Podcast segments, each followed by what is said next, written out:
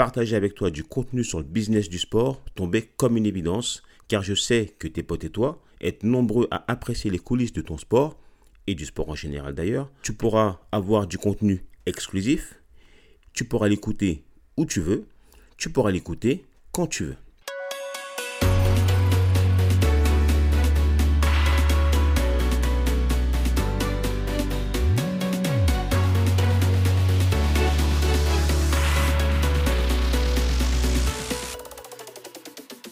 Hello tout le monde, hello à tous les amoureux de sport, hello à tous les amoureux de stratégie, et hello à tous ceux qui aiment découvrir les coulisses du sport. Dans ce premier numéro de SMS, le Sports Marketing Show, je vais tout d'abord me présenter brièvement. Ensuite, je vais te présenter le concept de ce podcast, je vais te partager un bout d'histoire du marketing sportif et enfin te donner ma vision, ma définition du marketing sportif et comment il se met en place dans les différentes organisations pour bien poser les bases de ce que tu vas écouter. C'est parti Qui je suis? Jean-Michel, JM pour les intimes, entrepreneur sans succès, passionné de sport et de marketing. Aujourd'hui, j'ai développé des compétences autodidactes en marketing digital et je me suis formé aux outils Growth Marketing pour approfondir mes connaissances. Mon maître mot, avant qu'il ne devienne à la mode avec le Covid, est la résilience. La résilience, selon moi, c'est avant tout un état d'esprit, presque un mode de vie. Les quatre accords Toltec guident mes actions au quotidien. Pourquoi ce podcast? Comme je te le disais, je suis passionné de sport et passionné de marketing. Donc naturellement, j'ai créé des structures dans ces deux domaines d'activité et je n'ai pas réussi à obtenir les résultats escomptés. Aujourd'hui, mes passions me rattrapent et je ne peux me lever le matin sans avoir ce feu qui m'anime. Donc je me pose plein de questions. Quels sont les sujets qui, me font vibrer? Qu'est-ce que je peux faire de motivant et d'inspirant sans avoir l'impression de travailler? Qu'est-ce que j'ai envie de partager? Comment je peux partager toute cette expérience acquise? Alors, partager avec toi du contenu sur le business du sport tombait comme une évidence, car je sais que tes potes et toi êtes nombreux à apprécier les coulisses de ton sport, et du sport en général d'ailleurs, sans vraiment savoir comment se déroulent les choses, comment les actions concrètes sont construites, comment elles sont mises en place, qui sont les acteurs, quels sont leurs rôles, quelles sont les stratégies. Pour cela, il faut travailler dans le milieu ou y avoir travaillé. Ce podcast est donc le format idéal selon moi pour plusieurs raisons. Tout d'abord, je peux te partager ma vision et mon expérience. Je peux t'apporter des éléments de réponse aux questions que tu te poses sur les coulisses du sport, du sport business. Tu pourras avoir du contenu exclusif. Tu pourras l'écouter où tu veux. Tu pourras l'écouter quand tu veux.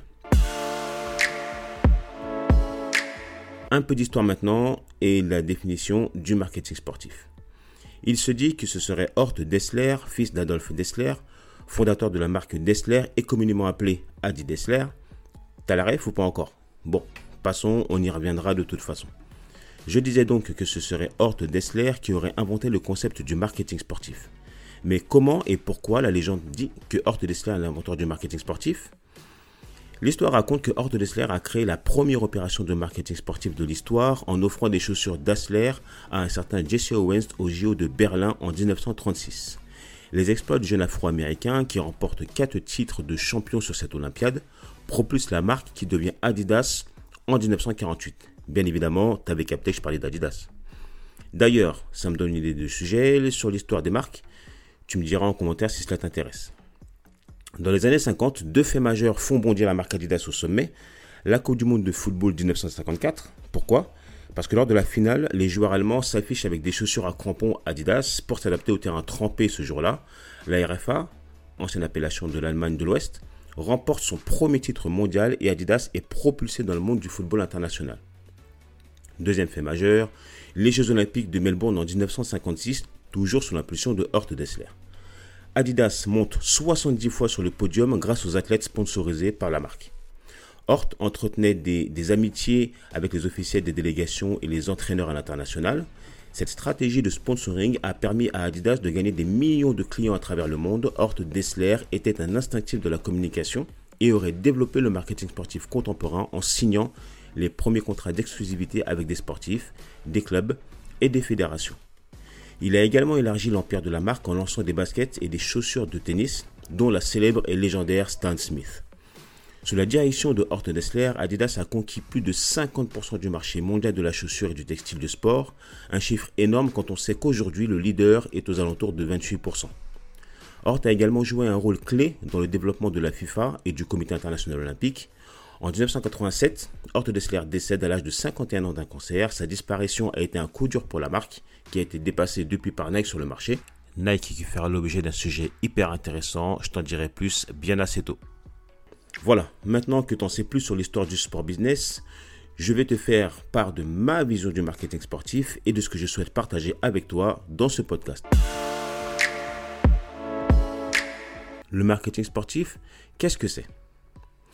Le marketing sportif, c'est le fait d'utiliser des techniques et des stratégies marketing pour promouvoir une marque, un produit ou un service à travers le sport, ses événements et ses valeurs. Autrement dit, on associe les images, les émotions et le sport pour atteindre des objectifs marketing tels que la notoriété, la fidélisation des clients, l'engagement des fans, la génération de revenus, etc. C'est pour cela que dans le sport, il faut bien différencier le marketing du sport et le marketing par le sport, qui sont deux concepts du business du sport complémentaires. Le marketing du sport, c'est faire de la promotion et de la planification d'événements sportifs. Le marketing par le sport, c'est utiliser le sport pour vendre ses produits ou ses services. La, création du podcast Sports Marketing Show est basée sur ma volonté de traiter à ma manière des sujets liés au, au business du sport.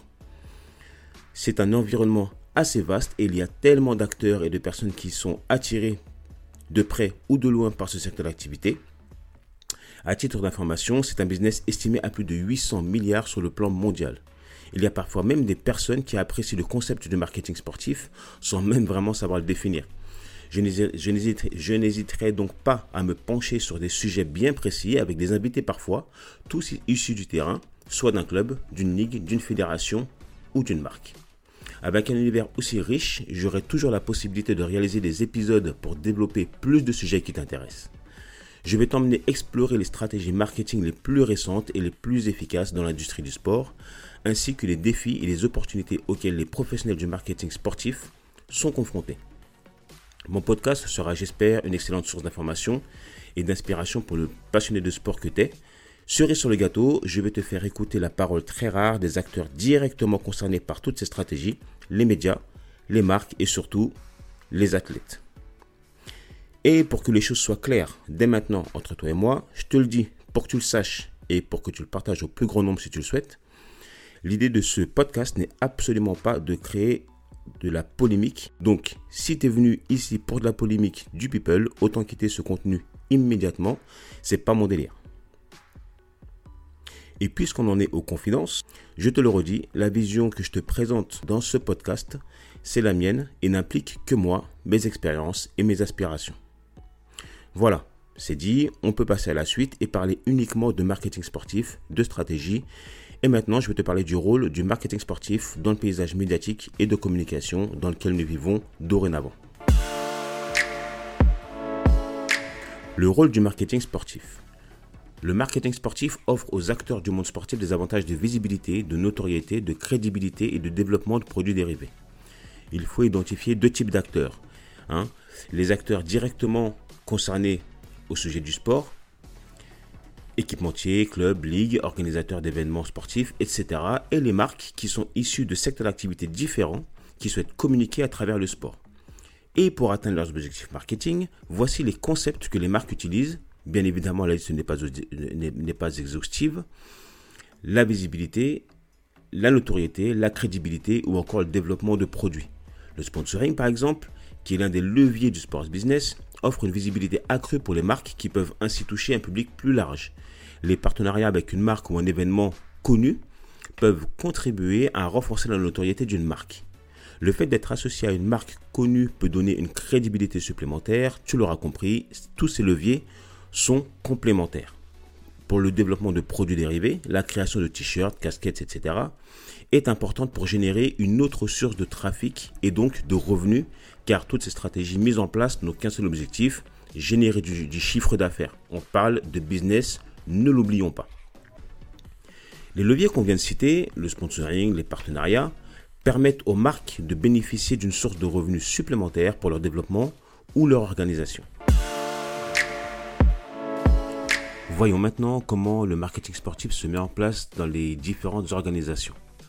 Le marketing sportif se met en place à travers plusieurs étapes.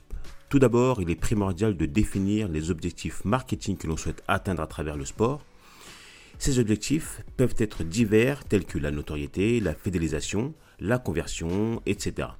Ensuite, il s'agit de choisir les événements ou les sportifs à sponsoriser en fonction de l'audience cible et des valeurs que l'on souhaite associer à sa marque.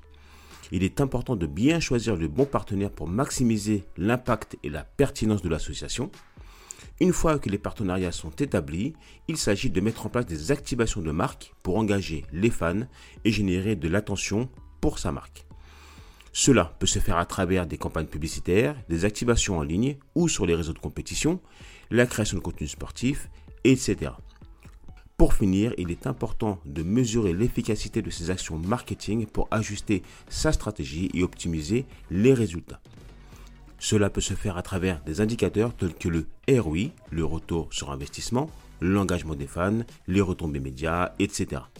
Dans ce contexte de mesure de performance, 2022 est une année qui a vu les sports et les compétitions reprendre du poil de la bête après deux années 2020 et 2021 très difficiles à cause du contexte sanitaire. Si on devait faire une rétrospective sur l'année 2022 pour avoir un point de départ dans notre histoire commune, toi et moi, je peux te parler globalement des grosses marques qui ont été les plus actives sur le plan marketing sportif en 2022. Comme tu peux t'en douter, il y a évidemment plein d'autres marques qui ont été actives et qui se situent à une échelle plus confidentielle par choix ou simplement parce que rivaliser avec Nike et Samsung est nécessairement difficile.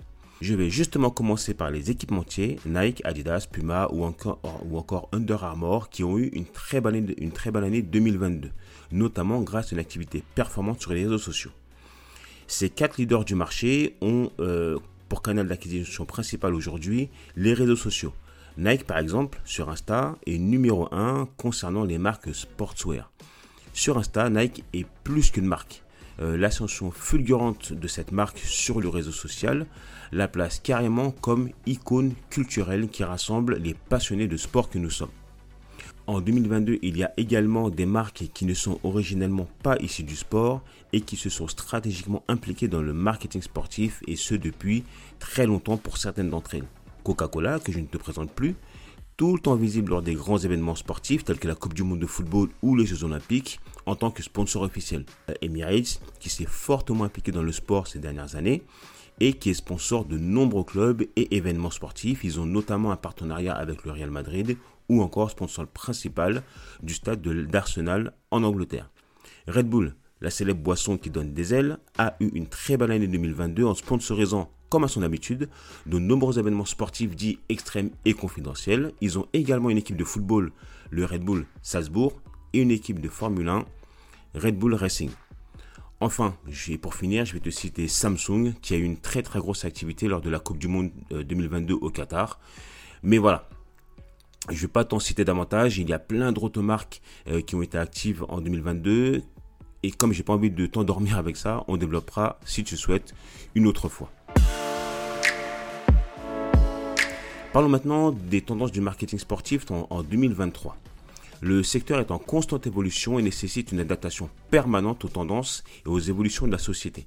Le marketing sportif en 2023 sera influencé par les nouvelles technologies telles que l'intelligence artificielle et la réalité virtuelle.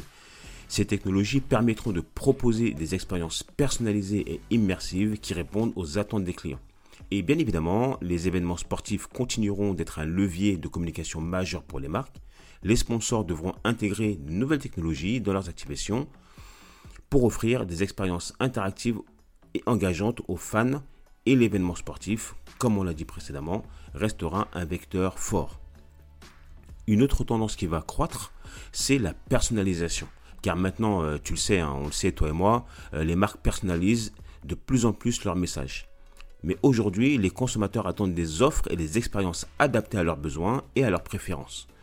Je vois un rapport direct entre l'intelligence artificielle et le sport dans ce cadre-là, avec le lien entre l'activité notamment et la donnée par exemple. Pour finir, le Web3 et la fan expérience sont des sujets qui vont animer l'année 2023 de près ou de loin, en profondeur ou pas, mais on va en parler, c'est certain, j'en ferai un sujet, c'est quasi sûr. Toi qui écoutes ce podcast, t'en es la preuve vivante. Tu es de plus en plus informé, tu es de plus en plus connecté aux sujets qui t'intéressent et justement, il y a de plus en plus de sujets qui te touchent. Du coup, tu t'attends à un minimum de contenu de la part des personnes qui prennent la parole et qui t'annoncent connaître tel ou tel sujet. Normal. D'ailleurs, je pense que je suis attendu au tournant. J'aurais pu aussi te parler de durabilité, qui est un vrai sujet sociétal à part entière, selon moi, qui est forcément extrêmement tendance, car cela nous touche tous. J'aurais pu également te parler d'inclusion, encore de diversité, mais ce sont des sujets ultra profonds que je ne peux pas traiter à la légère ou juste les énumérer sans aller plus en profondeur. Je pense que tu vois de quoi je parle. Donc je laisse ça de côté pour le moment pour en discuter avec toi au moment opportun ou parce que tu auras voulu qu'on aborde le sujet suite à des événements ou autres. Mais promis, je t'en parlerai. Le premier épisode de SMS Sports Marketing Show touche à sa fin. On a posé les bases. Tu sais maintenant à quoi t'attendre. Le ton, t'as capté, c'est détendu, pas de termes techniques partout. Et au pire, tu me demandes, je t'explique.